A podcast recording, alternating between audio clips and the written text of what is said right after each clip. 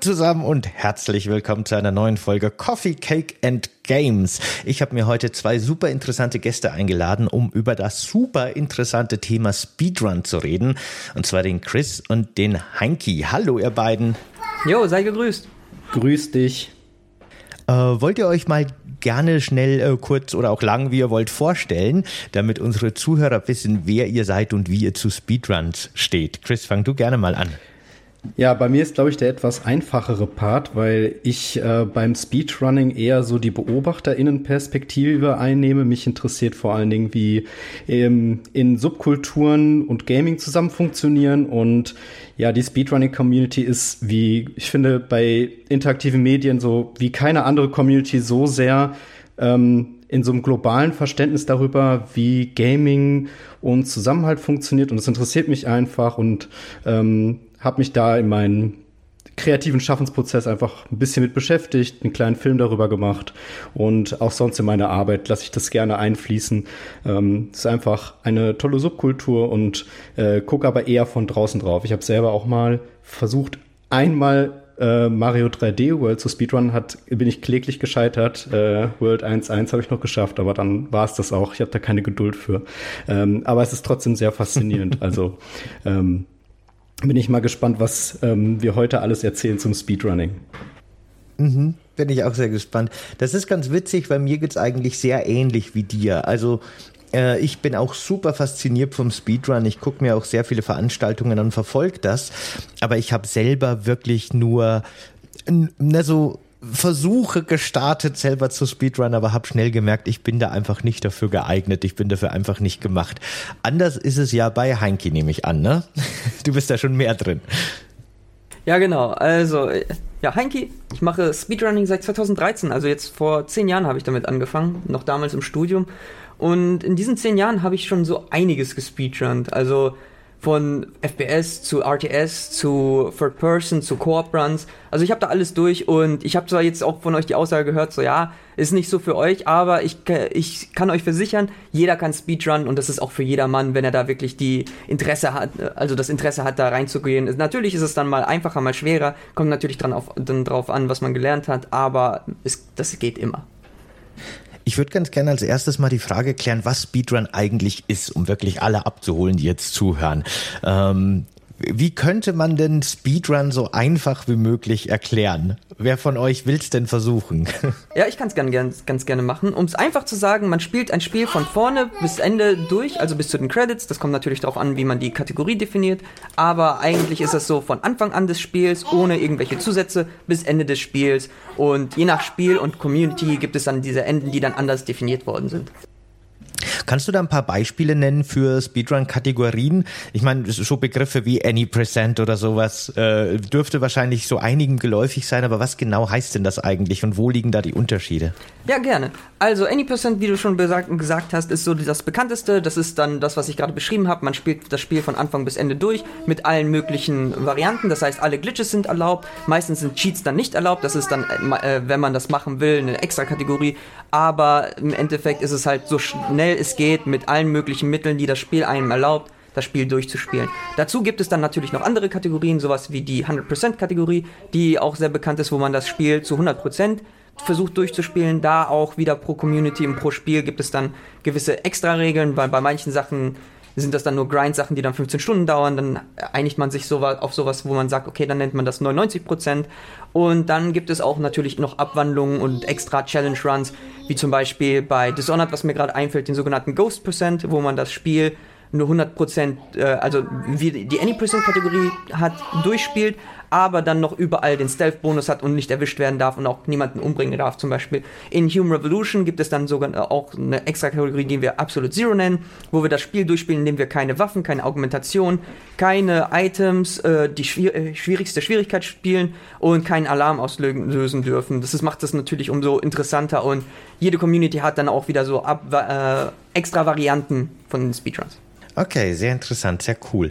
Äh, Im Endeffekt macht sich da auch die Community selber so ein bisschen aus, wo die Regeln liegen und was genau jetzt die einzelnen Kategorien bedeuten und sowas. Das wird so ein bisschen in der Community ausgehandelt, ne? Ja, genau. Also es ist von Community zu Community unterschiedlich.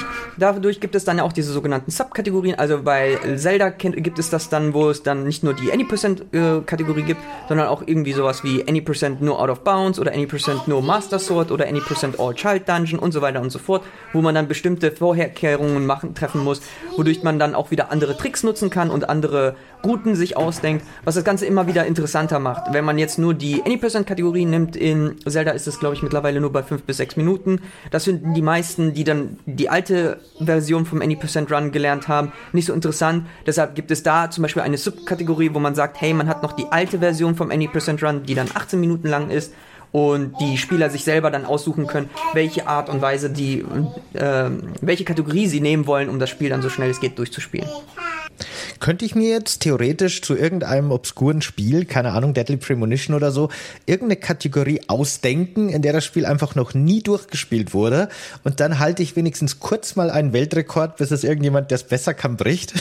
Ja, natürlich. Also das ist das Schöne und äh, das ist auch das, was ich auch gerne immer sage. Also Weltrekorde sind wirklich nicht so wichtig wie meiner Meinung nach. Und natürlich kann sich jeder irgendeine Kategorie ausdenken und sagen, hey, ich spiele jetzt das Spiel nur mit einer Hand durch und niemand hält dich auf. Also du kannst dir selber aussuchen und auswählen, wie du das Spiel durchspielen willst. Wenn du sagst, du willst es nur mit einer Hand machen, hey, die Leute machen das. Wenn du sagst, du willst es äh, mit einer, na wie heißt das denn, mit einer Blende durchspielen, ja, mach doch. Also keiner hält dich auf. Also jeder kann da tun und lassen, was er will und auch seine eigenen Kategorien erfinden. Und wie ich finde, das, was im Vordergrund steht beim Speedrunning ist, hab deinen Spaß dran, finde deine eigenen Kategorien und dadurch kannst du auch neue Herausforderungen rausfinden. Zum Beispiel haben wir bei, vor kurzem bei einem Event, äh, einer der Runner von Dishonored hat dann rausgefunden, dass er über die Cheat Engine die äh, die Physik für Dishonored de äh, deaktivieren kann, wodurch man Ice Physics im ganzen Spiel hat und hat dann eine neue Kategorie namens Ice Skating hinzugefügt. Und das fanden die Leute so witzig und so cool, dass die dann angefangen haben, dieses Spiel nochmal auf eine andere Art und Weise kaputt zu machen. Und dadurch, dass halt neue Tricks und neue Möglichkeiten entstanden. Also deshalb einfach frei Schnauze raus, irgendwelche Sachen versuchen und machen. Also keiner hält dich auf.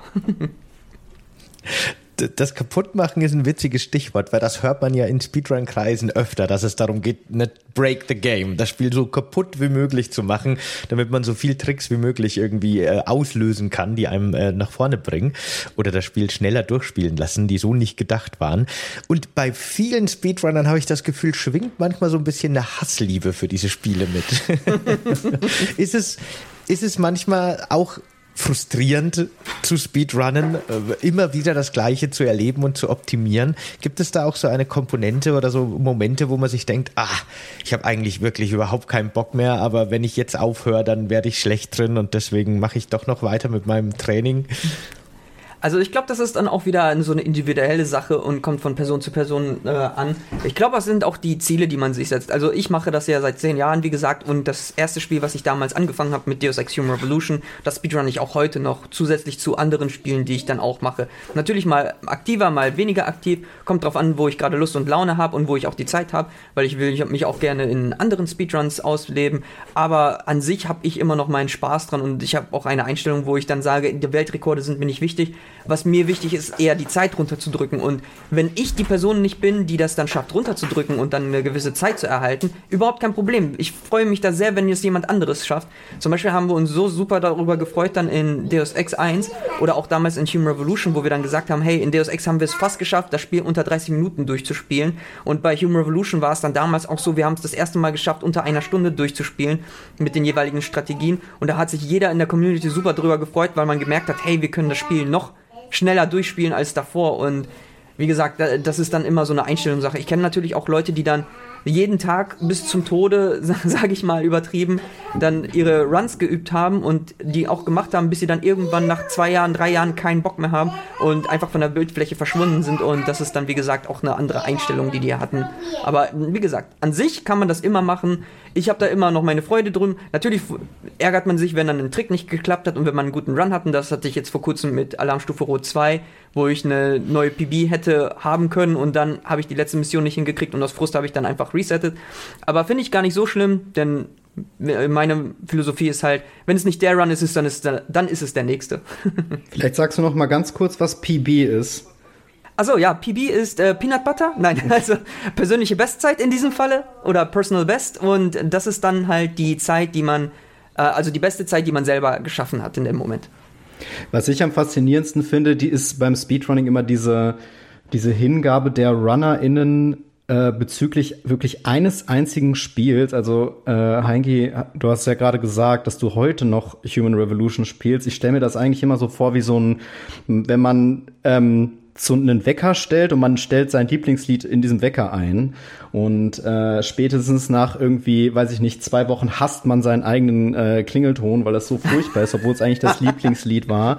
Und wenn ich mir jetzt vorstellen müsste, ich ähm, äh, ich, ich komme irgendwo, ich komme äh, bei, bei der Gaming-Kultur, ich spiele eigentlich alles quer, querbeet und ich müsste mir vorstellen, ich widme wirklich meiner ganzen Zeit äh, diesem, diesem einen Spiel, diesem einen Franchise oder äh, wie, wie jetzt bei dir, dass du auch solche Runs machst wie äh, äh, ein Controller und zwei Spieler, ähm, das ist ja schon ein anderes Level an, an Hingabe. Ich frage mich halt echt, äh, wie, also die, dass das nicht langweilig wird, finde ich irgendwie faszinierend oder gehört das auch irgendwie dazu? Also ich finde, das ist irgendwie so, ich finde das so schwierig zu verstehen für, für Leute, die das jetzt nicht regelmäßig machen. Oder vielleicht muss man es eher als Sport verstehen. So habe ich es zumindest bei diesen Events immer mitbekommen, dass das wirklich eher so eine Art Community-Event dann auch ist, wo es halt auch um den Austausch geht. Aber es ist auf jeden Fall eine irgendwie spannende, ja, spannende Interaktion mit dem, mit dem Spielen an sich. Also natürlich, da ist das bei jedem anders und jeder sieht das anders. Für mich ist das jetzt nicht so das Problem. Ich habe da immer noch meinen Spaß dran, weil über diese Jahre, über diese zehn Jahre, wo ich dann auch Human Revolution zum Beispiel angefangen habe, hat man immer wieder neue Sachen gefunden. Selbst bei so einem alten Spiel wie Deus Ex, wo wir gedacht haben, hey, wir haben jetzt vor fünf Jahren alles entdeckt, dadurch, dass das Spiel aus 2000 ist und die Leute dann auch von 2000 aus bis heute das Spiel sich angeguckt haben, in die Maps reingeguckt haben, in den Code reingeguckt haben und immer besser das Spiel verstanden haben, wo wir dann auch gesagt haben, hey, jetzt haben wir eigentlich alles gefunden und trotzdem kommen dann neue Leute ran, haben eine neue Idee, versuchen das und können dann neue, neue Glitches finden oder neue Tricks, die wir nicht wussten oder nicht kannten und dadurch können wir nochmal zwei bis drei Minuten sparen und das finde ich halt super. Und wie gesagt, vielleicht ist das auch meine eigene, eigene Eigenheit. Denn du hast es ja auch schon gesagt mit dem, mit dem Wecker. Also wenn ich jetzt, das äh, finde ich nur witzig, weil ich habe seit, seitdem ich 16 bin den gleichen Wecker und den gleichen Klingelton. Ich habe den immer noch heute. Deshalb vielleicht bin ich da auch einfach nur eigenartig in dem Sinne. Äh, Chris, du hast dich ja eben auch von außen quasi so ein bisschen mit der Speedrun-Community beschäftigt und hast ja eben deine Dokumentation RNG gemacht. Was, wenn mich nicht alles täuscht, für Random Number Generator steht eigentlich, ne? So ein Begriff aus dem Speedrun für zufällige Ereignisse, die man nicht kontrollieren kann. Ganz kurz nur reingefragt, oder? Ähm, ja, wobei ich glaube, ähm, äh, der Informatiker in, in Heinke würde vielleicht widersprechen, dass es wirklich zufallsgenerierte Sachen gibt. Ich glaube, alles ist äh, nach einem Algorithmus, aber ähm, ich ähm, dachte mir, das ist ein guter Titel, um zu symbolisieren, wie ähm, die Speedrunning-Community durch diese Unvorhersehbarkeiten beim Spielen eigentlich auch zusammenwächst und versucht einander Strategien zu entwickeln, um dieses Spiel oder das, was sie auch gerade äh, gerade konsumieren, immer weiter zu pushen, um, ähm, im, um die Bestzeit zu schlagen. Also es ist quasi der Kampf gegen das Spiel und der Kampf gegen die Zahlen und vor allen Dingen halt auch gegen, ja, gegen die Grenzen, das, was eigentlich ein ähm, Computer oder beziehungsweise die Spielesoftware auch hergibt. Also es ist ähm, ja fast schon philosophisch irgendwie das Dekonstruieren von äh, von der eigenen Software. Und man könnte vielleicht auch so weit gehen, was äh,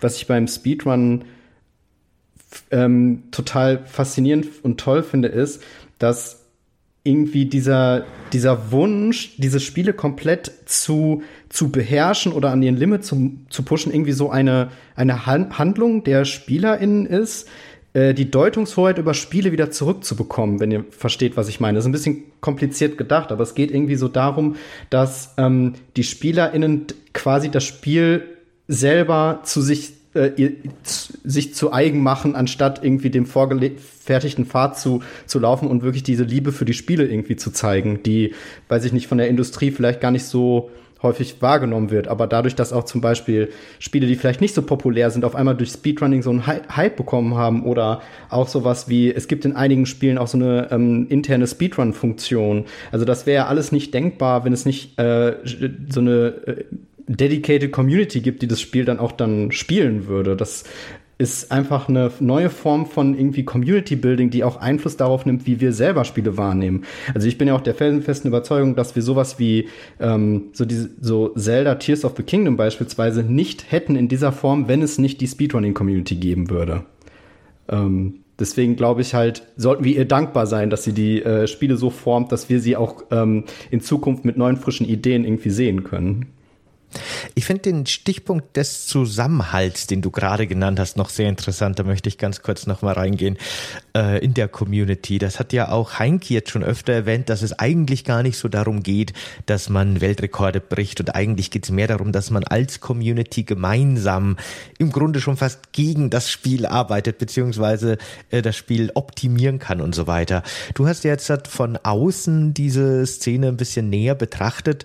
Hast du auch den Eindruck, so wie ich als Außenstehender, dass diese Community extrem stark zusammenhält und dass wirklich äh, jetzt kaum jemand in dieser Community ist, der sagt, oh, ich habe diesen super geheimen Trick gefunden, den behalte ich jetzt aber für mich, damit ich immer Rekord haben werde, sondern dass da wirklich sehr viel Kommunikation, sehr viel Austausch und einfach sehr viel Kooperation auch herrscht, obwohl es ja doch in gewisser Weise einen kompetitiven Kern gibt.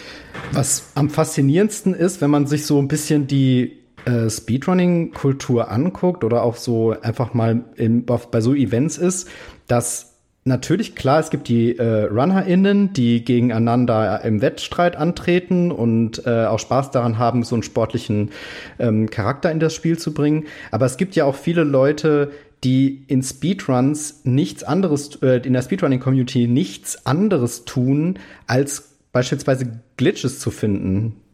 Ähm, ich kenne den Begriff gerade nicht, Heinki. Wie heißen nochmal die Leute, die nur, die eigentlich selber die Spiele gar nicht Speedrun, sondern nur so Glitches finden? Der äh, das sind, ja, das sind die sogenannten Glitch Hunter, die du meinst. Okay, also ähm, das besteht ja nicht, also diese Speedrunning-Community, habe ich immer den Eindruck, das besteht ja nicht nur aus Leuten, die wirklich dann aktiv dann ein Spiel spielen, sondern auch ähm, ja anderen Angehörigen dieser, dieser Community, die versuchen zusammenzuarbeiten, um bestmöglich dieses, die, dieses Spielgefühl voranzutreiben, ähm, die das Medium so an, an das Limit zu führen. Also ähm, habe ich genau diesen Eindruck auch, den, den du hast, Sebastian, dass es wirklich eher so eine Art, ja, so einen großen Zusammenhalt gibt, den es irgendwie auch im, in, in, in anderen Sportarten irgendwie selten gibt. Also faszinierend auf jeden Fall.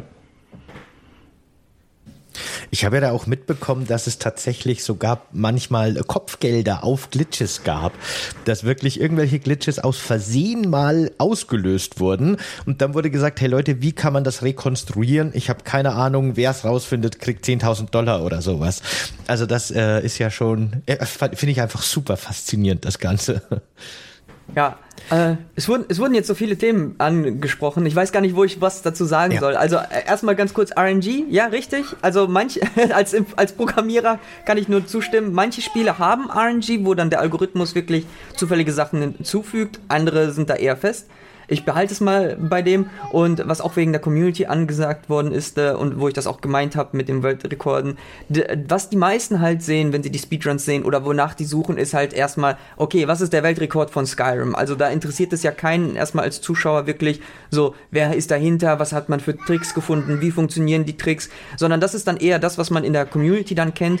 Und deshalb meine ich auch, das ist halt eine Community-Arbeit, weil es ist ja nicht nur der eine Runner, der dann quasi ähm, die Sachen gefunden hat. Das ist ja alles, was dann über die Zeit mit den Leuten, die dabei waren oder nicht mehr dabei sind, quasi gefunden worden ist, wo man die Informationen ausgetauscht hat und wo man das Spiel dann weiter optimiert und dann mit dem Wissen weiter ranarbeitet. Natürlich ist jede Rolle quasi wichtig. Man braucht quasi den sogenannten Runner, der das Ganze vorstellt und das Ganze erstmal ähm, quasi äh, bestätigt, dass diese Möglichkeiten, die man gefunden hat und die Glitches, die man gefunden hat, dass man die auch nutzen kann. Dann braucht man natürlich die Glitch Hunter und die Coder oder Modder, die dann auch mal wirklich in den Code reingucken und das Ganze verstehen und hinter, zu hinterfragen, warum funktioniert der Trick so, wie er funktioniert. Und das ist dann wieder dieser Teil von den Glitch Hunter, was sehr faszinierend ist, weil man dann wirklich manche Spiele, auch so ältere Spiele wie Super Mario 64 oder Zelda dann komplett auseinanderpflückt und in den Code reinguckt und dann versteht, ach okay, deshalb funktioniert die Kollision so nicht oder deshalb kann man diesen Wrong Warp machen wegen dem Memory Slot und so weiter und so fort. Es sind auf jeden Fall sehr große und coole Aspekte und deshalb äh, ist meine Art oder mein Gedanke auch immer zu sagen, es gibt mehr als nur den Weltrekord bei einem Speedrun. Äh, klar, man kann natürlich dafür grinden, aber ich finde, das ist halt in dem Sinne überbewertet, so wie die Leute das gerne rausstellen, dass sie sagen, der Weltrekord ist alles und äh, alles andere ist Quatsch, äh, weil äh, das, das, das stimme ich einfach vorne und hinten nicht zu, weil es gibt so viele verschiedene Aspekte vom Speedrunning, die man da nicht sieht. Gibt es gewisse Bedingungen, die ein Spiel erfüllen muss, damit es ein gutes Speedrun-Spiel ist? Oder gibt es andersrum vielleicht sogar Spiele, die absolut Speedrun ungeeignet sind? Gibt es vielleicht sogar populäre Spiele, für die es noch nie einen Speedrun gab, weil es einfach kaum möglich oder eher oder schwierig ist oder vielleicht auch einfach nur keinen Spaß macht? Soll ich was dazu nee, sagen oder willst du? Da, glaube ich, bist du der Experte auf jeden Fall. Alles klar. Also die, die Art und Weise, wie es in der Community funktioniert, ist es halt so, man kann alles speedrunnen, also wirklich alles. Und äh, es gibt für fast je, jedes Spiel den Speedrun, selbst irgendwas, was komplett zufällig ist. Also es gibt ja das äh, Kartenspiel Yu-Gi-Oh!, was, glaube ich, fast jeder gehört hat auf der PlayStation 1. Und da gibt es die sogenannte 100%-Kategorie. Oder auch bei Demon Souls gibt es eine 100% Achievement-Kategorie. Und wer die Achievements kennt oder bei Yu-Gi-Oh! weiß, dann musst du einfach alle Karten sammeln. Oder bei Demon Souls, da gibt es ein Item, das hat eine Drop-Rate von 0,5%. Und die Leute machen trotzdem diese Speedruns. Die sind zwar ätzend in dem Sinne, dass es einfach lange dauert, bis man das gewisse Item kriegt. Aber manchmal findet man auch dadurch, oder dadurch, dass dann die Leute diese Tricks oder Runs vorstellen, auch Leute, die dann in den Code reingucken und dann rausfinden, okay, wie können die das so manipulieren, dass man dann immer diese Drop Rate hat oder immer die gewisse Karte kriegt. Und deshalb gibt es da kein, keine Limitation. Vor allem, wie bereits am Anfang gesagt, jeder kann sich irgendeine Kategorie ausdenken. Das heißt, es gibt auch Cookie-Clicker-Speedruns, wo man sagt, man, bis man äh, zu einer Million gekommen ist, das ist ein Speedrun. Und das dauert irgendwie nur 10 oder 15 Minuten, wenn ich das richtig im Kopf habe. Und so kann man sich ja jede Kategorie ausdenken. Auch wenn man zum Beispiel jetzt Ocarina of Time nimmt und sagt, hey, ich will so schnell es geht zum Deco-Tree kommen und dann ist mein Speedrun fertig, dann kann man das ja auch machen. Also dann hat man ja immer noch quasi den Speedrun des Spiels bewältigt es ist ja, es, ich lese auch immer wieder, also wenn dieses Thema aufkommt, von wegen, man kann ja jedes Spiel speedrunnen, kommt auch oft gerne so als, als äh, so keckige Bemerkung dazu, naja, dann speedrun mal Minecraft. Ich kann nur empfehlen, es gibt sehr gute und sehr interessante Minecraft-Speedruns, äh, sollte man sich unbedingt anschauen. Also auch aus meiner Außenperspektive kann ich sagen, es gibt wirklich nichts, was man nicht speedrunnen kann. Und gerade bei den Spielen, wo man es am wenigsten erwarten würde, kommen manchmal die interessantesten Speedruns dabei raus. Finde ich schon sehr cool und sehr faszinierend. Eben auch die Kreativität der Kategorien, ne? was man sich alles überlegen kann, wie und wie weit und auf welchen Weg man ein Ziel erreicht. Äh, ganz großartig und ganz witzige Sachen, die da passieren. Es gibt zum Beispiel ein ganz populäres Beispiel, das ist wahrscheinlich vielen bekannt bei äh, Super Metroid, gibt es immer die Subkategorie oder das Subziel äh, Save the Animals oder Kill the Animals. Je nachdem, ob man das Spiel eben mit den Tieren am Ende durchspielt oder ob man die skippt und dadurch noch ein paar Frames sparen kann. Und so gibt es eben die unterschiedlichen Kategorien, wie schon gesagt. Äh, was ist denn aktuell dein Speedrun-Spiel, wenn du aktuell eins hast, wo du dich so richtig reinfuchst, Heinki? Oder ist es bei dir, wie du am Anfang schon gesagt hast, gerade wirklich so ein bisschen gemischt? Also momentan ist es ein bisschen gemischt, kommt drauf an, äh, worauf ich gerade auch Lust und Laune habe. Also vor kurzem habe ich viel Age of Empires zum Beispiel gemacht. Jetzt bin ich momentan bei Alarmstufe Rot 2 dran, weil ich die Allianz-Kampagne gelernt habe und jetzt ein paar Runs vorstelle, beziehungsweise auch das submitted habe. Und davor habe ich dann auch Deus Ex und Deus Ex Human Revolution viel gespeedrunnt, auch mit, äh, mit zwei Spielern, wo wir quasi uns die Tastatur geteilt haben. Einer ist an der Maus, einer ist an der Tastatur. Und dann machen wir den normalen Speedrun quasi mit zwei Leuten, wo man uns dann gegenseitig koordinieren muss. Und ja, ansonsten habe ich noch einiges auf dem, auf dem Lager. Also ich habe jetzt auch vor kurzem wieder Tomb Raider Anniversary wieder ausgepackt, weil ich das auf der Gamescom gezeigt habe. Ich habe noch vor, wieder Metal Gear Rising zu lernen. Und ja, eigentlich geht die Liste nie aus. Also es kommen immer wieder neue Sachen dazu. Und die alten Sachen mache ich auch immer wieder, damit ich die nicht verlerne und weil ich auch immer wieder Bock habe, da einfach reinzugehen und sagen, hey, mal wieder so ein Deus Ex Run, voll Bock drauf, let's go. wie, wie lang würdest du denn sagen, äh, muss man denn äh, wie lange braucht man ungefähr, um kompetitiv zu werden in so einem, in so einem Spiel? Also um es, um wirklich zu sagen, okay, ich, ich nehme mich jetzt selber auf, um irgendwelche Splits äh, äh, kompetitiv zu vergleichen zu können oder so. Ähm, da gibt's ja wahrscheinlich einen Unterschied zwischen, äh, ich fange jetzt irgendein Spiel an oder ich mache so einen Meme-Run und äh, teile mir die Tastatur, was absolut crazy ist, ja. Ähm, aber würdest du, also wie würdest du sagen, braucht man so ungefähr, um, weiß ich nicht, jetzt Age of Empires zu, zu Speedrun, wenn du, wenn du noch jetzt nicht so viel Ahnung von dem eigentlichen Spiel hast? Also ich, ich würde sagen, das kommt auf die Person wiederum an und wie gut die Person im Gaming ist. Also wir haben zum Beispiel auch eine Person gehabt, die dann in Deus Ex reinkam und davor halt nie Speedruns gemacht hat, kam aus der, aber aus der Fighting Community und dadurch konnte sich die Person sehr schnell an die Tastenbelegung gewöhnen und hat dann auch als Person, die dann irgendwie zwei, drei Monate dabei war, direkt den Weltrekord geschnappt, wo wir auch schon gedacht haben, so, boah, krass, ne, also da, das hat niemand erwartet und ich war auch schon da drei, vier Jahre dabei und war gerade zu dem Zeitpunkt auf Platz drei oder vier. Ich würde zum Beispiel auch nicht sagen, dass ich jetzt einer der besonders guten Speedrunner bin. Ich bin einfach nur jemand, der lange dabei ist und eher eine Art Grinder ist. Das heißt, ich mache da einfach meine Runs so lange, bis ich dann eine, eine gute Zeit habe und bin dann zufrieden, während dann andere, die dann talentierter sind oder die besser sind, dann schnell reinkommen. Also das ist dann wirklich immer individuell. Natürlich gibt es dann auch Speedruns, die sind dann einfacher oder schwerer zu lernen, je nachdem, welche Kategorie man auch will wenn ich zum Beispiel das X-Men Kind Divided nehmen würde, das ist wirklich, wenn, wenn ich jemanden vorschlagen würde, einen Speedrun zu lernen, würde ich sagen, hey, guck dir dann einfach den Run an und dann kopiere ihn. Es gibt kaum harte Glitches in dem, äh, in dem Speedrun und wenn du es einmal gesehen hast und dir die Route gemerkt hast, kannst du es genauso machen. Also es ist wirklich sauleicht. Wenn du dann aber sowas wie Deus Ex oder äh, jetzt Alarmstufe Rot 2 oder Age of Empires 2 nehmen würdest und du hast die Steuerung nicht im Kopf oder weißt auch nicht, wie, wie man ein RTS-Spiel spielt, dann wird es natürlich wiederum ein bisschen schwieriger, das Ganze auszuführen. Und das ist dann das, was eher äh, wichtig ist. Und deshalb meine ich ja, je nachdem, wie gut man oder wie schnell man sich dann quasi adaptieren kann, umso schneller oder umso besser wird man dann auch in seinem Speedrun. Hast du da einen Trainingsplan, nachdem du deine Spiele trainierst, dass du sagst, okay, ich muss jetzt jeden Tag eine Stunde irgendwie in Spiel XY stecken, damit ich meine Skills nicht verliere? Oder kommt das für dich so natürlich und du machst einfach, wann du Bock hast, äh, auf was du Bock hast? Also bei mir ist das so, äh, ich mache nicht wirklich einen Trainingsplan, ich mache das, worauf ich gerade Lust habe. Also das beste Beispiel ist gerade Tomb Raider Anniversary. Da hatte ich das ja, wo ich dann das Spiel ein Jahr lang nicht angerührt habe und jetzt für die Gamescom wieder quasi angefangen habe und geübt habe und ich habe zwei Stunden quasi die Speedrun-Tricks wieder geübt und war dann sogar fast so weit, dass ich meine Bestzeit um vier Minuten geschlagen hätte. Also das ist dann immer mal so, mal so. Und äh, ich habe jetzt mich nicht wieder dran gesetzt und habe gesagt, okay, ich habe jetzt versucht, den meine Bestzeit zu schlagen, sondern habe einfach gesagt, gut, ich mache das jetzt für, für das Event und übe das wieder und danach habe ich mich für die nächsten Events mit anderen Speedruns vorbereitet. Bist du grundsätzlich jemand, der sich gerne irgendwie selbst verbessert oder der immer wieder versucht, seine eigenen Rekorde zu brechen, auch in anderen Bereichen des Lebens. Ist das sowas, das glaubst du in deiner Persönlichkeit einfach liegt? ja. ja, das ist. ja, das da lacht der Chris schon. Er weiß schon, was ich sagen werde.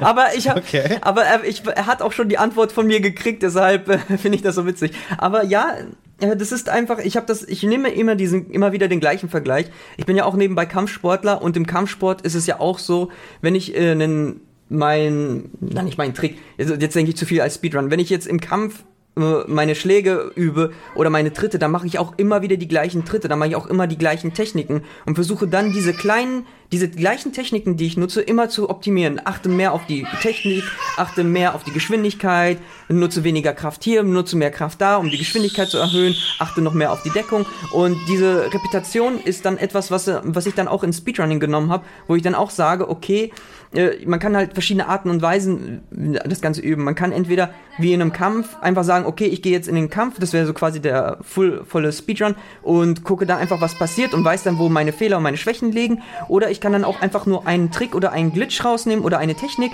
und diese immer und wieder und wieder üben, bis ich die perfektioniert, perfektioniert habe. Kann sie dann auch in dem ganzen Run machen, aber merke dann vielleicht nicht, dass ich woanders dann Schwächen aufgebaut habe oder Fehler sehe und das ist dann auch etwas, was ich dann mit meiner Einstellung in Speedrun genommen habe und gemerkt habe, das ist sehr, sehr ähnlich. Also, wie gesagt, ob ich jetzt einen Glitch äh, die ganze Zeit übe oder ob ich dann physisch den gleichen Schlag die ganze Zeit übe, es geht in die gleiche Richtung meiner Ansicht nach.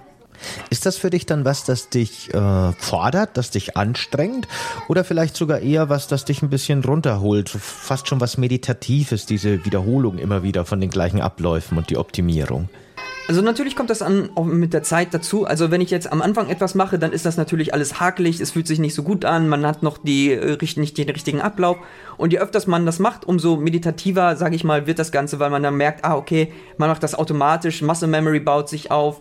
Und das kann gut und schlecht sein, weil je nachdem, ob man das quasi optimiert gelernt hat und dann einfach nur quasi ausführen muss, ohne drüber nachzudenken. Oder ob man dann Kleinigkeiten äh, falsch eingebaut hat, muss man die halt auch wieder rausüben und das kann dann natürlich fast ein bisschen länger dauern. Aber im Endeffekt ist es halt wie immer, eine Übung macht den Meister und wie bereits gesagt, ich bin jetzt zwar nicht der beste Speedrunner, kann aber gut mit den Zeiten mithalten, dadurch, dass ich einfach auch diese Übung und diese ähm, ja, diese Erfahrung einfach gesammelt habe und einfach sage, okay, ich mache das, weil ich Bock drauf habe.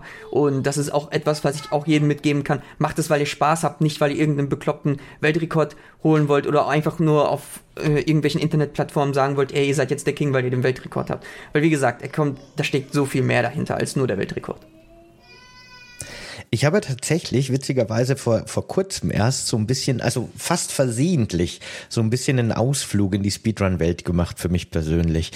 Denn äh, vor kurzem kam ja Resident Evil 4 Remake raus und das Spiel bietet ja verschiedene Belohnungen, die man freischalten kann, verschiedene Kostüme, Waffen, also wirklich auch Sachen, die Effekte haben, wenn man das Spiel auf den verschiedenen Schwierigkeitsgraden in, unter verschiedenen Voraussetzungen äh, schafft, unter anderem eben auch die Zeit.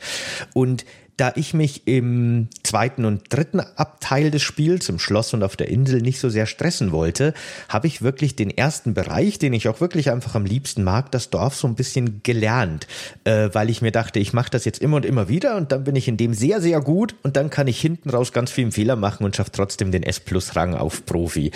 Und äh, da bin ich wirklich so ein bisschen in diesen Optimierungsgedanken reingerutscht und ich habe dann wirklich versucht, jedes Kapitel aus Resident Evil 4 auf Profi in unter zwei Minuten zu schaffen. Das war so mein persönliches Ziel.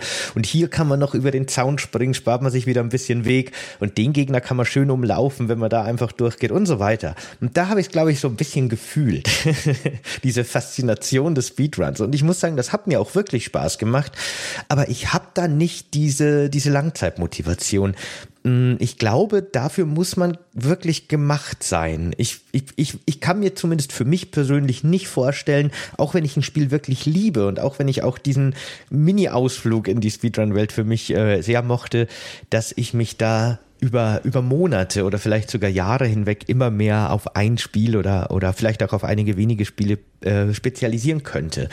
Ähm, ich denke schon, das muss einem irgendwie liegen. Glaube ich. Ich finde, im, im Casual-Bereich ist, also ich finde, es gibt so einen Unterschied, also sowas wie Resident Evil oder so, da hast du ja, da machst du es ja, glaube ich, weil du ja auch ein klares Ziel hast. Also du willst es machen, um eine Belohnung zu bekommen. Ich glaube, ähm, so einfacher ist es für so für, für so Casual Gamer gerade so äh, sowas wie Mario zu spielen oder so, wo du die Level wirklich sehr klein hast, wo das Spiel das ja auch irgendwie anbietet, dass du relativ schnell durchläufst und so. Und das sind ja auch Titel, die ja viele Leute oder viele Spielerinnen und Spieler ja auch immer wieder ähm, an, anfangen und die Level ja meistens auswendig kennen. Also sie sind, sie werden unfreiwillig irgendwie zu Speedrunnern. Irgendwie habe ich so den Eindruck. Ähm, was finde ich auch irgendwie so eine faszinierende äh, Entwicklung irgendwie ist. Ich wollte euch auch noch mal fragen, was so meine Beobachtung ist. Also mein mein Vater ist äh, so äh, früher so richtig Gamer äh, alter Schule gewesen und so und der hat mir auch das Gaming so ein bisschen in die Wiege gelegt mit dem Gameboy und so weiter. Aber ich habe dem auch mal so ein bisschen versucht, so heiß zu machen auf ähm, Speedrunning und er meinte zu mir, äh, die spielen das ja nicht richtig. die spielen ja das Spiel nicht richtig. Und ich habe mich dann immer gefragt, was das genau meint. Und äh, die Frage würde ich euch auch gerne stellen. Irgendwie ähm, spielen Speedrunner das Spiel richtig oder falsch? Ist ja schon fast eine philosophische Frage. Ne? Ja, ja, ein bisschen, ja, ja. Also aus, aus meiner Perspektive als Beobachter, ähm, ich, ich finde ja den Aspekt von Speedruns sehr spannend, dass ja in der Regel zumindest, äh, in den meisten Fällen, wirklich nur das genutzt werden darf, was im Spiel erreichbar oder, oder machbar ist. Also natürlich spielt man das Spiel nicht so, wie es das Entwicklungsteam jetzt irgendwie vorhergesehen hat, aber man bricht die Grenzen des Spiels nur innerhalb der Möglichkeiten des Spiels. Also das ist für mich auch, also als ich Speedrun entdeckt habe vor vielen Jahren, war das für mich so ein bisschen was Magisches. Ne? Man verstößt gegen die Regeln und man guckt so ein bisschen dem Entwicklungsteam so ins Hand, pusht den ins Handwerk, guckt hinter die Kulissen und äh, verbiegt das Spiel auf, auf unerlaubte Art und Weise. Deswegen kann ich das Gefühl verstehen von man spielt's nicht richtig unter Anführungsstrichen. Für mich ist es aber vielmehr ein, man ähm, lotet die Grenzen aus und das ist, glaube ich, das, was mich als Zuschauer so sehr fa fasziniert. Aber jetzt gebe ich gerne mal an Heinki weiter, der da wahrscheinlich eine, eine, eine viel tiefere Perspektive hat auf das Ganze als ich. Ja, also ich, ich würde da äh, zum Teil nur zustimmen. Also wenn jemand sagt, ja, Speedrunning, da spielt man das Spiel nicht richtig, dann würde ich sagen, das ist doch kompletter Quatsch. Ob ich jetzt ein Spiel mit Cheats durchspiele, ob ich es normal durchspiele, ob ich mir dann über eine Cheat-Engine irgendwie Sachen freischalte oder ob ich dann die Glitches und die Möglichkeiten der Engine einfach ausnutze, das ist doch jedem seins. Ne? Also das ist ja das Schöne beim Speedrunning. Wir machen quasi das Spiel zu unserem Sandkasten. Wir können damit dann tun und lassen, was wir wollen, neue Sachen rausfinden und dann quasi auch in den Code reingucken und und schön, dass du das angesprochen hast. Die meisten Leute, die dann sagen, ja, man spielt ja das Spiel nicht richtig, das ist nicht, das ist eine falsche Aussage. Denn das, was die Leute dann denken oder wenn die sagen, die wollen quasi das Spiel auf eine normale, also die Art und Weise, wie man es sonst normal Casual durchgespielt hat, spielen, das ist die Glitchless-Kategorie. Die habe ich komplett vergessen vorhin zu erwähnen. Und das ist das, was die Leute eher suchen oder wo die Leute anfangs denken, das ist der Speedrun. Und wie gesagt, die Kategorie gibt es ja auch. Es ist nur eher eine Definitionsfrage. Wie bereits gesagt, jeder kann sich eine neue Kategorie ausdenken und auch eine andere Kategorie, Kategorie run. Und es, es gibt da unglaublich viele Möglichkeiten. Ob ich jetzt das Spiel normal spiele, ob ich es mit den Füßen durchspiele, ob ich es zu 100% durchspiele, äh, das ist ja jeden dann frei auswählbar, weil sonst könnte man ja auch argumentieren, ja, du hast das Spiel nicht zu 100% ausgespielt, äh, durchgespielt, also hast du das Spiel ja gar nicht äh, richtig gespielt, weil du hast ja nicht alles entdeckt, also das ist ja auch Quatsch, weil man dann auch sagen würde, ja, du hast ja nicht alles gesehen, was die Entwickler gemacht haben, also hast du das nicht durchgespielt oder hast du es nicht so gespielt, wie die Entwickler das sich gedacht haben. Deshalb stimme ich da nicht so zu und ich sage einfach, hey, das Spiel kann jeder so spielen, wie er will, ob er es auf der einfachsten Schwierigkeit spielen will oder auf der härtesten oder mit irgendwelchen Modifikationen, die es noch härter machen. Jedem das seine. Also jeder kann sich da aussuchen, wie er da Bock hat, das Spiel durchzuspielen. Kannst du Spiele noch casual spielen oder ist dir das alles zu langsam, Hanki? ja, natürlich. Also ich habe dann auch natürlich äh, RPGs, die ich gerne spiele und wo ich das dann Ganze genieße und dann auch die Cutscenes mir angucke. Oder auch andere Spiele. Also ich glaube, Ghost Runner ist jetzt vielleicht nicht das beste Beispiel, weil das auch sehr schnell von der Hand angeht. Aber da hatte ich auch vor kurzem das äh, Spiel Casual durchgespielt und hatte sehr viel Spaß dran, weil es ja auch so ein bisschen nach Reaktionen ging und äh, quasi auch dieses Element der Geschwindigkeit im Hintergrund hatte.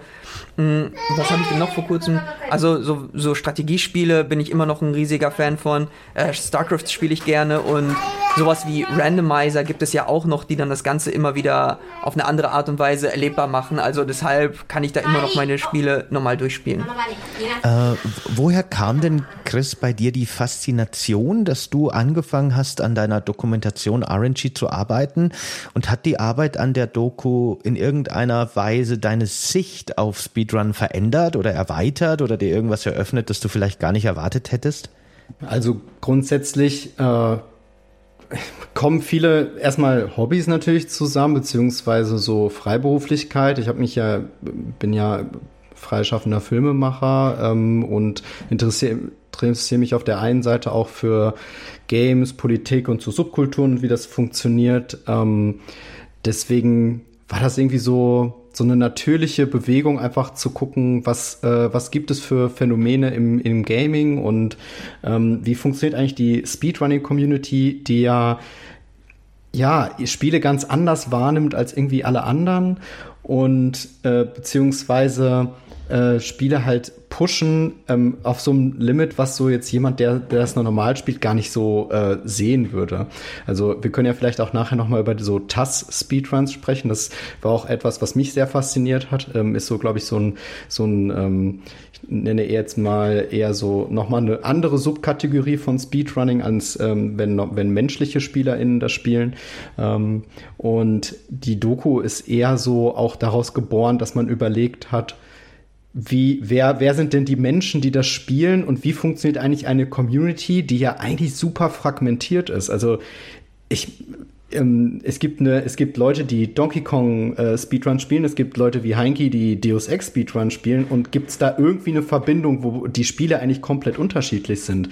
Genauso wie Leute oder beziehungsweise GamerInnen, die ähm, Dark Souls auf einer ähm, äh, auf einem Roller irgendwie durch eine Parfümabteilung spielen, ähm, äh, verbund mit verbundenen Augen, sowas ähm, ist halt total faszinierend zu gucken, wie wie, reiht sich, wie reihen sich eigentlich die Spiele und die SpielerInnen mit den Arten, wie sie die Spiele spielen, wahrnehmen an. Und das fand ich eigentlich eine schöne, ja, so eine schöne Beobachtung mal zu sehen, wie kann man das eigentlich äh, lesen, also so Communities.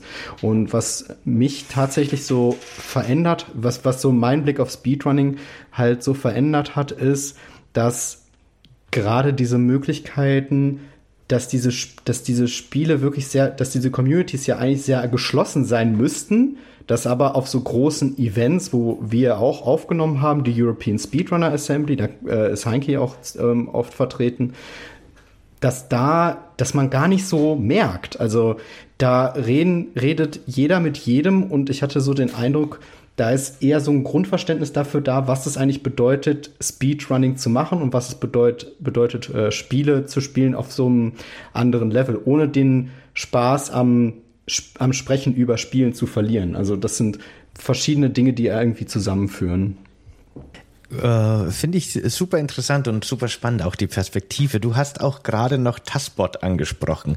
Das ist nochmal, finde ich, auch ein super interessantes Thema für sich, weil das für mich nochmal eine ganz andere Ebene an Speedrun ist, weil hier, um das kurz zu erklären für unsere HörerInnen, wird im Grunde ein Programm abgespielt, das das Spiel spielt. Also hier werden quasi im Vornherein framegenaue Eingaben festgelegt, die dann allerdings automatisch abgespielt werden, um so im Grunde übermenschliche Zeiten zu erzielen, beziehungsweise übermenschliche Tastenkombinationen einzugeben. Äh, es gibt, glaube ich, das ist ganz skurril. Ich, ich glaube, ich kann das auch gar nicht so hundertprozentig richtig wiedergeben, aber ich versuch's mal. Es gibt zum Beispiel in Super Mario World, wenn mich nicht alles täuscht, eine ganz spezifische Tastenkombination, die aber wirklich über einen längeren Zeitraum und über viele Tasteneingaben hinweg exakt eingegeben werden muss. Und dann kann man quasi versehentlich im Grunde den Code des Spiels an sich so verändern und so brechen, dass neue Glitches möglich sind, die anders nicht möglich wären. Meines Wissens nach, das ist aber auch schon ein bisschen veraltet, ist das tatsächlich nur ein einziges Mal einem Menschen gelungen, diese Eingabe tatsächlich zu machen, aber mit so was, was arbeitet denn eben Tassbot? Also äh, diese, ich, ich weiß gar nicht genau, ist das einfach ein Programm, das da abläuft oder habt ihr da mehr Einblick, wie das überhaupt genau funktioniert mit diesem Tassbot? Wie man den programmiert und, und und äh, was da dahinter steckt? Ja, kann ich gern machen. Also, was bei Taskbot meistens gemacht wird, es gibt ein Aufnahmeprogramm, das man quasi von außen hat, womit man quasi die Inputs emuliert.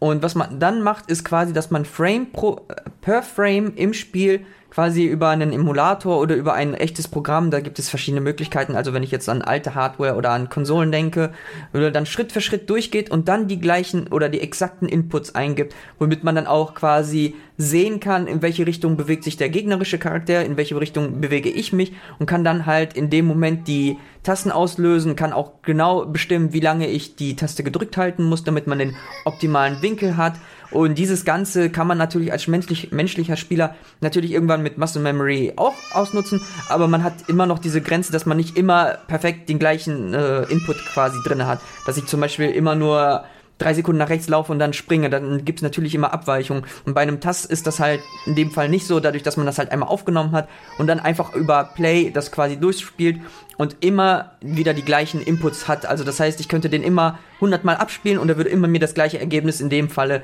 bringen. Natürlich funktioniert das nicht bei Spielen, wo RNG drin ist. Ne? Da ist das nochmal ein bisschen besonders. Da wird das quasi einmal aufgenommen und dann ist das für den sogenannten Seed, wie man es dann nennt, also äh, den bestimmten Random Number Generator, den man generiert gekriegt hat, immer wieder die, gleich, die gleichen Inputs, die gleichen Zufälle, sage ich mal, die dann passieren. Deshalb das, was äh, Chris vorhin meinte mit RNG, dass es nicht immer, also dass es programmatisch nicht immer zufällig ist, sondern immer der gleiche, der gleiche Zufall ist, aber nur der Wert, der vorher berechnet worden ist, ist anders. Aber dadurch kann ich dann halt das Spiel immer wieder gleich durchspielen und das wird dann halt aufgenommen durch externe Programme, durch, wie gesagt, Aufnahmeprogramme. Manchmal gibt es auch Menüs, die dann im Debug-Modus das erlauben, aber da gibt es verschiedene Arten und Weisen, wie das bei jedem Spiel anders ist.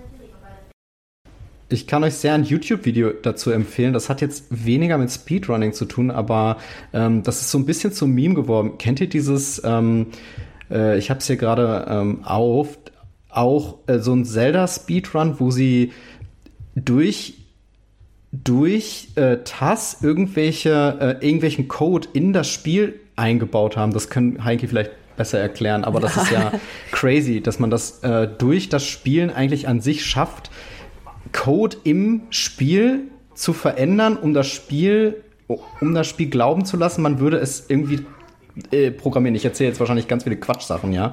Ähm, aber das ist natürlich Wahnsinn, dass, dass, dass, dass man die mit der Technik das heute machen kann.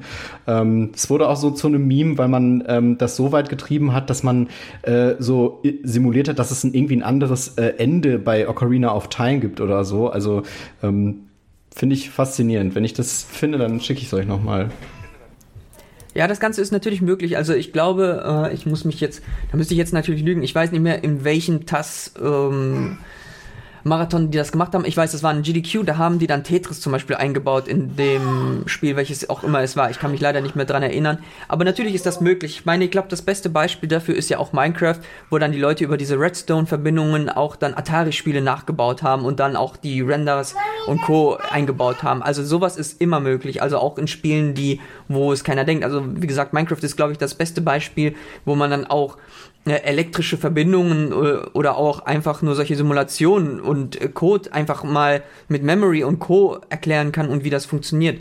Also das ist halt super interessant und ein sehr spannendes Feld und das ist dann auch etwas, wo man dann wirklich, man muss nicht ein Entwickler sein, man muss halt nur wirklich die Passion dafür haben, da reinzugehen und sich das dann anzugucken, wie das Ganze funktioniert, aber da kann man echt sehr, sehr viel machen und dieses ähm, Code Execution, was dann kurz quasi angesprochen ist, also mit Super Mario World oder auch mit Ocarina of Time. Da gibt es dann einiges, wo man quasi im Memory Slot der Konsole quasi die die Bytes umschreibt, so dass dann gewisse Enden getriggert werden oder man direkt in die Credits kommt, dadurch, dass man rausgefunden hat, welche Bytes man genau in dem Moment braucht, damit man halt da gespawnt wird oder da aufkommt. Also Nochmal? wird dein Job bald von der Maschine übernommen. Von uns allen. Von uns allen. Ja, kann man schon sagen. Also, ich meine, das Witzige ist, ähm, es gab mal vor länger, ich glaube vor zwei oder drei Jahren, gab es mal ein Paper zu AI, wo die dann den quasi beigebracht haben, dass die äh, Verstecken und Fangen spielen müssen. So, und irgendwann haben die der KI dann beigebracht, okay, du kannst dann Sachen verschieben, du kannst dich dann hinter Ecken äh, verstecken und so weiter und so fort. Und mit der Zeit hat die KI dann gelernt, okay, ich kann Glitches nutzen, wodurch mich die gegnerische KI nie wieder finden wird. Oder wo die dann auch gemerkt haben, mit einem Glitch können die durch Wände gucken und können dadurch dann die andere KI finden. Und wenn man das dann später zum Beispiel nutzen würde, um Glitches zu finden für Speedruns, wo dann die anderen Spieler das quasi ausnutzen können, das wäre super. Also das würde das Glitch-Hunten nochmal ganz einfach machen, weil man dann einfach Simulationen vom Spiel laufen lassen kann, wo dann einfach die KI rausfindet, ob man durch Wände gehen kann und das noch anstelle, dass man nur zufällig diese Glitches findet oder in den Code gucken muss, kann quasi die KI da einem die Arbeit abnehmen und man kann dann später rausfinden, okay, warum funktioniert das so, wie es funktioniert. Also das ist schon sehr faszinierend. Aber an sich ist es genauso wie mit dem Sport. Natürlich kann ich eine KI oder einen Roboter da hinstellen und der ist immer der Beste und auf Platz 1. Aber im Endeffekt ist es ja auch äh, eine menschliche Herausforderung, das immer noch weiterzumachen. Ist es eher dann, dass man durch die KI neue Möglichkeiten findet, das zu optimieren, neue, neue Trainingsarten findet oder auch einfach neue Spielarten oder Strategien, so wie es auch bei Schach und bei äh, Check, glaube ich, hieß das Spiel, ja, Check war das, äh, gefunden hat mit der KI, wo die dann einfach rausgefunden hat, welche Strategien immer funktionieren und die auch ein quasi ein Laie nutzen kann, um zu gewinnen. Wir haben jetzt sehr viel vor allem auch gerade über den technischen Bereich von Speedruns geredet. Was ich aber echt nochmal für unsere ZuhörerInnen betonen will, ist, dass Speedruns gerade beim zum Zusehen auch manchmal einfach nur verdammt lustig sind. Die haben auch einen sehr hohen Unterhaltungswert, weil die Spiele eben kaputt gehen und der Spiel teilweise selber nicht mehr weiß, was jetzt eigentlich gerade los ist und was geladen werden muss. Und dadurch entstehen eben super skurrile Situationen. NPCs in Cutscenes fehlen komplett oder sind tot, obwohl sie leben müssten oder andersrum oder werden an komplett falschen Orten getriggert und es, es entsteht einfach manchmal ein, ein wunderschönes Chaos und eine absolute Skurrilität, die einen riesen humoristischen Wert hat. Habt ihr da persönlich irgendwelche Highlights, die euch gerade spontan einfallen, über, äh, zu einfach wirklich witzigen Speedrun-Momenten? Heinki, fang du gerne an. Also soll ich anfangen? Okay, also einer, der mir direkt äh, äh, äh, an den ich mich sofort erinnern kann, ist ein Skyrim. Da gibt es sogar mehrere Glitches, die einfach nur lustig sind. Äh, auch andere Spiele, aber da gibt es einen Trick, wo man quasi direkt mit dem Händler redet und dann quasi seine Sachen im, in der, im Menü äh, zu sich in, ins Inventar zieht und ihm dann seine eigenen Sachen verkauft, bis man all sein Geld gehabt hat. Und der dann sagt, oh danke, dass du mir die Sachen verkauft hast. Und das ist einfach nur lustig, weil man den quasi seine eigenen Sachen verkauft und sein ganzes Geld dadurch stehlt. Oder auch in der Cutscene, wo man mit dem Drachen auf dem Gipfel, ich habe das nicht mehr ganz im Kopf, mit ihm quatscht und der einem gerade erzählt, was da alles passiert und man ihn einfach währenddessen tötet und das Spiel sagt, okay, ja, du hast ihn zwar getötet, dann geht's einfach mal weiter, was soll's? Und solche solche Passagen gibt es dann immer wieder in Speedruns. Äh, ich müsste mir gerade noch an andere Beispiele denken, aber die fallen mir gerade nicht ein. Aber auf jeden Fall Skyrim ist das erste, wo mir das eingefallen ist, was einfach nur saulustig ist, sie auch zu beobachten. Ich hatte noch bei Ocarina of Time ein, ein lustiges Beispiel, wo sie dann irgendwie in Kakariko Village sind und dann sprechen sie mit so einem Händler oder so und man erwartet irgendwie, dass Link irgendwelche äh, Vasen aufhebt oder so und dann hat er auf einmal den Händler in den Händen, der keine Beine hat, ja, und dann rennt er mit dem Händler rum. Also äh, das ist eines auch der faszinierendsten Dinge, dass diese skurrilen Sachen entstehen. Also diese Meme, diese Meme-Sachen sind einfach äh, gehören irgendwie äh, total dazu und äh, sind auch das, was ich finde, wenn man so auf den ersten Blick äh, Speedrunning anguckt, natürlich auch mit das Faszinierendste ist, ja, also ähm, wie wa, was für lustige äh, Sachen da ähm, entstehen. Also gerade wenn man irgendwie äh, sowas wie Dark Souls irgendwie sich anguckt und wie schwer eigentlich diese Sachen sind und dann kommt irgend so ein Speedrunner und dann äh, ähm, fliegt der Gegner irgendwie auf einmal in so einen Abgrund rein und man denkt sich so, dafür habe ich jetzt sechs Stunden meiner Lebenszeit äh, verschwendet, um diesen Boss zu bekämpfen und der Speedrunner schafft es dann irgendwie mit einer Dodge Roll, um den irgendwie in die Wand äh, zu glitschen und dann äh, steht dann da ähm, Lord Soul äh, getötet oder so. Äh, das ist natürlich äh, super faszinierend, auch äh, sehr lustig. Ich glaube, ein anderer Aspekt, der auch noch sehr faszinierend ist, zumindest aus ZuschauerInnen-Perspektive, ist aber auch das Skill-Level, das Speedrunner und Speedrunnerinnen einfach an den Tag legen. Ich denke da vor allem an so Speedruns von so, von so Modifikationen wie Kaizo Mario, so eine relativ populäre, super schwere Mario-Version, ähm, wo man einfach teilweise nicht mehr glauben kann, was man da an menschlichen Skill auf dem Bildschirm sieht. Das finde ich auch immer sehr faszinierend, äh, diese, ja, diese, diese Optimierung, die man da einfach wirklich nachverfolgen kann und bestaunen kann. Also das ist wirklich äh, super, super spannend, super interessant. Kann ich sehr empfehlen. Wo kann man denn Speedruns am besten vielleicht auch gerade im deutschsprachigen Raum sehen, wenn man sich jetzt dafür interessiert, wenn man entweder teilnehmen will oder das Ganze vielleicht auch nur als Beobachter in äh, sich anschauen möchte? Wo, was gibt's denn da für, für sinnvolle, für coole Anlaufstellen? Ja, äh, dann übernehme ich das mal gerade. Ja, sorry, ich vergesse, also immer, ich vergesse immer, dass wir zu dritt sind und ich jemanden von euch benennen sollte. Aber ihr macht das gut. schon. ja, alles gut. Also mittlerweile muss man auch sagen, dass die deutsche Community sehr über die Zeit gewachsen ist. Äh, zu meiner Anfangszeit gab es noch nur German die eigentlich dafür be bekannt waren, dass die die Restreams für die größeren Marathons gemacht haben. Sowas wie Games Done Quick oder ESA, also European Speedrunners Assembly oder auch RPG Limit Break und äh, alle möglichen Events. Mittlerweile machen die das auch, aber die machen auch ihre eigenen Events, die man auch ZFM nennt. Also da kann man immer hingehen, auch als Gast, einfach nur um sich das anzugucken. Die Community ist mittlerweile riesig. Äh, in Potsdam gibt es ein Event, das heißt Speedcon, das ist hauptsächlich noch auf Englisch. Wir sind aber auch sehr viele deutsche Runners dabei. Mittlerweile gibt es dann auch die sogenannte Speedruns.de Gruppe. Äh, ist eine Firma, die dann auch Events in Hanau macht, zweimal pro Jahr und die jetzt auch dieses Jahr bei der Gamescom dann zum ersten Mal Speedruns vorgezeigt haben. Dann gibt es noch mit uns, mit 321 Zack quasi, einen YouTube-Kanal, wo wir auch unsere eigenen Events privat machen und auch YouTube-Content äh, in Richtung Speedrunning vorstellen, wo wir dann einfach Glitch-Challenges machen, wo wir Races gegeneinander machen, wo wir das Spiel zum Beispiel noch nie durchgespielt haben. Oder wo wir auch einfach Speedruns von A nach B erklären und einfach sagen, wieso funktioniert der Trick so, wie er funktioniert und das auf Deutsch.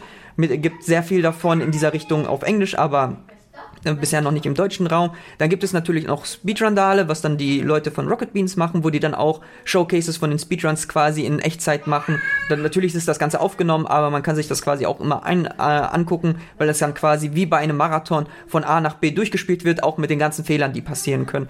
Und an sich gibt es mittlerweile sehr viel deutschen Speedrun-Content, was ziemlich cool ist. Und ich kann nur empfehlen, auch zu den internationalen Events immer mal hinzugehen. Also es gibt mittlerweile so viele in allen möglichen Bereichen. Äh, in Norwegen gibt es jetzt seit kurzem ein neues Event, was jetzt stattfindet. In Schweden halt, dann in, äh, in, in den Niederlanden. Frankreich macht viele, in Deutschland gibt es sehr viele. Und überall auf der Welt poppen immer mehr und mehr Speedrun-Events äh, auf, auch online. Und ich kann es halt nur empfehlen. Sehr schön. Äh, Links dazu findet ihr natürlich bei uns in der Infobox beziehungsweise den Show Notes. Wo kann man euch beide denn online überall finden? Wo seid ihr denn besonders präsent? Du, du bist äh, auf jeden Fall präsenter, was Videocontent angeht, äh, Heinki. Vielleicht startest du mal. Ich bin ja da eher so, auch äh, eher so in, hinter den Kulissen aktiv. Äh, ja, gerne. Also ich bin auf, auf Twitch und auf YouTube aktiv unter dem Namen Heinki. Also da ist es halt mein Name. Ansonsten auch die typischen Social Media, Instagram und Twitter oder beziehungsweise X, wie man es heute nennt, dann bin ich also bei Twitter oder X äh, heiße ich Heinki1, dadurch, dass mein Name dann belegt ist. Bei Instagram ist das ähnlich, da ist es Heinki1092. Da mache ich aber eher mein äh, Wushu-Content, also meinen Kampfsport-Content, den ich da zeige. Und ansonsten findet man mich auch auf 321 Zack wo wir dann auch den deutschen Content zeigen. Äh, gerne mal vorbeischauen. Wie gesagt, da erklären wir nochmal verschiedene Speedruns im Detail, wie die funktionieren und was man da macht und warum die so funktionieren. Machen auch eine Kategorie, die einfache Glitches heißt. Das heißt, wir zeigen, wie die Tricks funktionieren und das kann dann wirklich jeder zu Hause einfach mal äh, ausführen und bei sich zu Hause probieren. Die sind wirklich deshalb auch einfach Glitches genannt.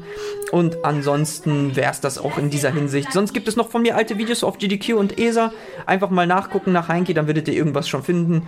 Und ansonsten, ja, schaut auch bei den Events wieder rein. Wie gesagt, German Speedcon, speedruns.de, zack. Ähm, wahrscheinlich habe ich noch irgendwas äh, vergessen, worauf ich nicht gedacht habe, aber ich, ich werde mich noch dran erinnern. Vielleicht äh, werde ich dann einfach auch eine Link-Serie schicken, die man in die Infobox packen kann. Brauchst du einen Blue Sky Code? Da ist Heinke vielleicht noch dazu haben, wenn du dich beeilst. Ich hätte einen übrig. Ach doch, ja. Ich habe ich hab Blue Sky, doch, danke, dass du das erwähnst. Ja, da bin ich auch unter Heinki ah, unterwegs. Ja. Ich habe sogar zwei, falls jemand welche haben will. hast, du, hast du da Heinki noch bekommen? Ich habe Heinki noch bekommen, genau. Sehr gut. Und wie ist es bei dir, Chris? Bei mir ist es ganz einfach, easy eigentlich. Äh, ich, man findet mich unter meinem Klarnamen Chris Lahusen oder Christoph Lahusen.